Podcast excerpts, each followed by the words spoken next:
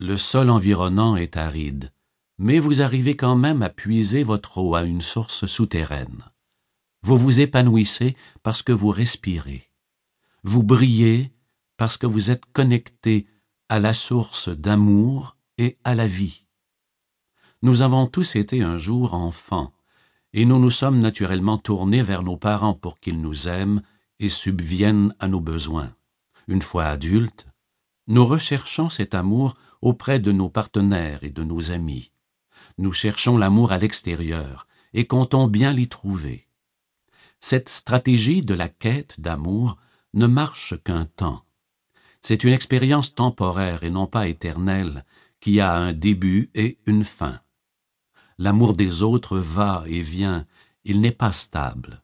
Quand il est présent, nous sommes heureux, et quand il est absent, nous sommes tristes, et éprouvons parfois même le sentiment d'avoir été maltraités ou trahis.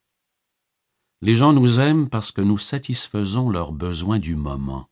Lorsque nous cessons de le faire, leurs sentiments changent et ils trouvent un autre objet d'affection. Certaines personnes nous aiment de manière inconditionnelle, mais il y en a peu au cours de notre existence, et elles ne sont capables de nous offrir un tel amour que parce qu'elles-mêmes ont trouvé la source intérieure d'amour.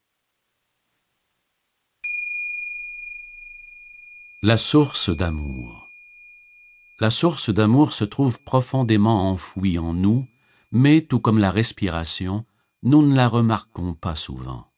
Le souffle nous maintient en vie, mais nous n'en connaissons pas l'origine.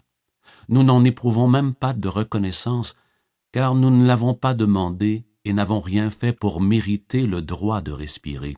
Il est simplement venu accompagner le corps. Or le corps lui-même est un mystère.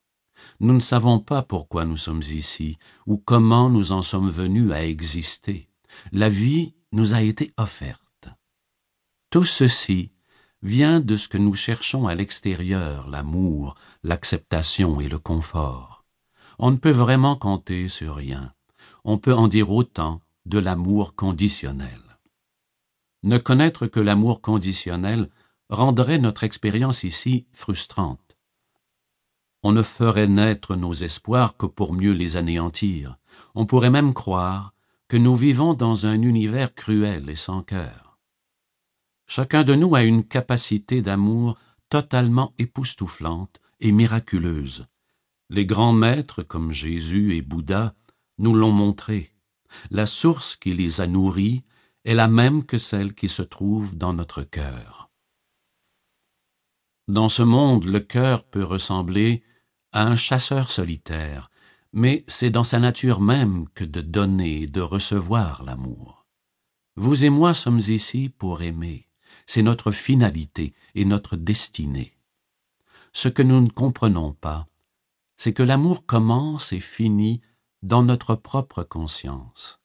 Son flot coule en nous, en direction des autres, puis revient vers nous. Si nous ne nous offrons pas d'amour à nous-mêmes, nous ne pouvons pas en donner aux autres. Or, si nous attendons des autres que ce soit eux qui nous aiment en premier, nous risquons d'attendre très longtemps. Pour recevoir l'amour, nous devons en donner, et pour le donner, nous devons en recevoir voilà la formule. Donner et recevoir. La plupart d'entre nous désirent être les premiers à recevoir l'amour, mais peu d'entre nous souhaitent être les premiers à en donner. Pour donner de l'amour, vous devez savoir où il se trouve en vous. Peut-être méditez-vous, vous faites le calme en vous, et vous vous ouvrez pour recevoir l'énergie d'amour.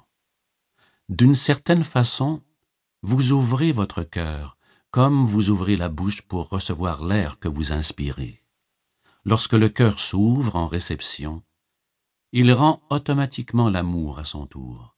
Il est conçu pour donner et recevoir de la même façon que les poumons sont conçus pour absorber et rejeter l'air. Le cœur ne peut pas recevoir d'amour sans le rendre à son tour. L'amour est un système circulatoire comparable au sang qui entre et sort du cœur, ou l'air qui entre et sort des